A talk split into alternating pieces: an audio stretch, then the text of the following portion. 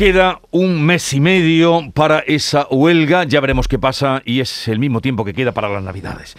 Juan José Gil es el presidente de FENADISMER, la Federación Nacional de Asociaciones de Transporte de España. Juan José Gil, buenos días. ¿Qué hay? Muy buenos días.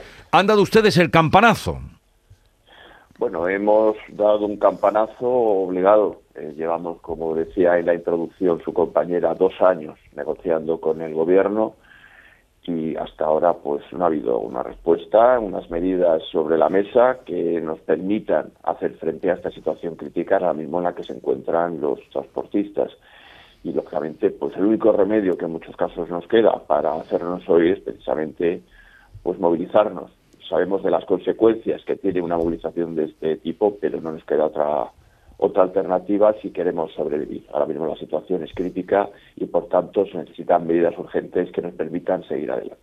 En las horas que van de ayer a hoy, desde que ustedes hicieron este anuncio que, que ha conmocionado toda la prensa hoy, eh, se hace eco y además eh, muy destacado de esa posibilidad de huelga, ¿han tenido ya eh, alguna reacción directa con ustedes por parte del gobierno?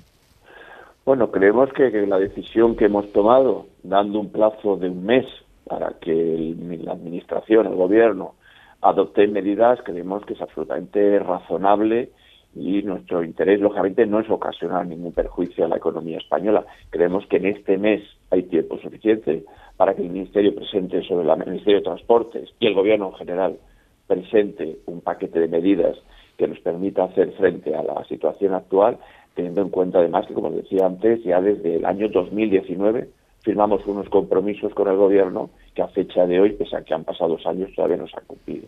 A ver, ¿cuáles serían los eh, puntos fundamentales de esos compromisos o los compromisos más importantes?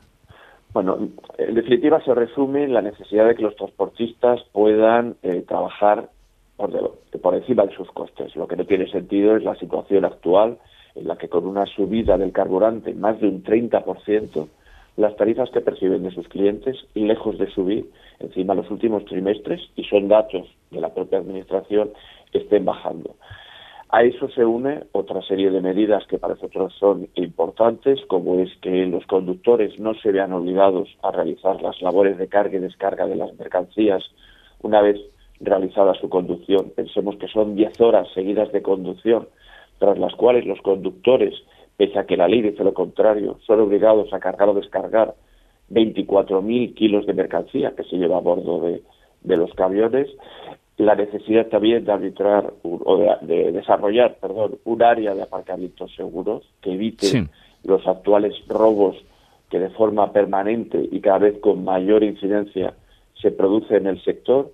En definitiva, un conjunto de medidas que permitan hacer frente al sector, pero se resume principalmente en la necesidad de que los transportistas cobren más de lo que actualmente están cobrando. No podemos seguir en esta situación que es insostenible y que nos obliga a parar, no ya como un grito, vamos a decirlo así, de supervivencia, sino por la necesidad de poder seguir prestando este servicio esencial tanto a la sociedad como la economía española. Pero, y ahí, señor Gil, ¿qué papel juega el gobierno?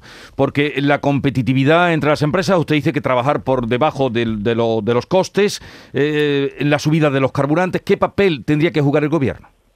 Bueno, tenemos un precedente que es en el sector del, del sector agrario. Ellos tienen una ley de cadena alimentaria que establece que el agricultor, que es el último eslabón de la cadena, no puede trabajar por debajo de costes. Siempre tiene que su contratante garantizarle que al menos el precio que le paga cubre sus costes.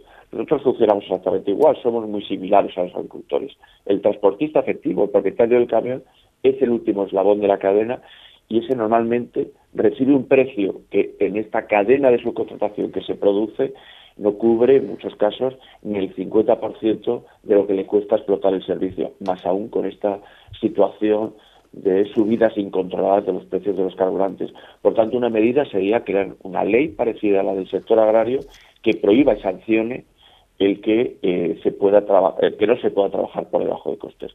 Y la otra medida, la que pedimos de que se prohíba el que se haga la carga de descarga, es algo que ya han aprobado otros países europeos, recientemente Portugal, por tanto, no estamos pidiendo algo que sea imposible, sino que ya otros países lo tienen. Bueno. Eh, las espadas están en alto. El tiempo comienza a correr. Eh, una última pregunta, señor Gil. ¿Cuántas empresas eh, hay en España, grandes, pequeñas, de transportistas ahora mismo?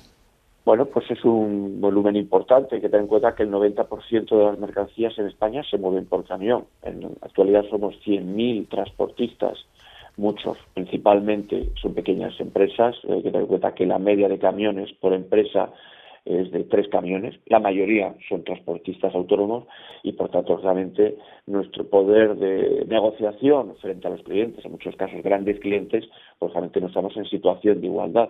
Por eso necesitamos unas medidas del gobierno que nos permitan estar en un equilibrio en las negociaciones cuando vamos a negociar nuestras tarifas. Bueno, pues eh, muchísimas gracias por atendernos. Juan José Gil, presidente de FENADISMER, Federación Nacional de Asociaciones de Transporte de España. Ojalá y se pueda solucionar este problema que desde luego desluciría mucho eh, las navidades que ya están cerca. Hoy precisamente se presenta la campaña de lotería navideña. Gracias por atendernos, un saludo y buenos días.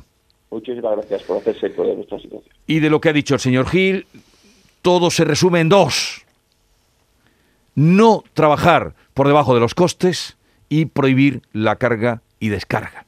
Y lo otro ya se verá. La mañana de Andalucía con Jesús Vigorra.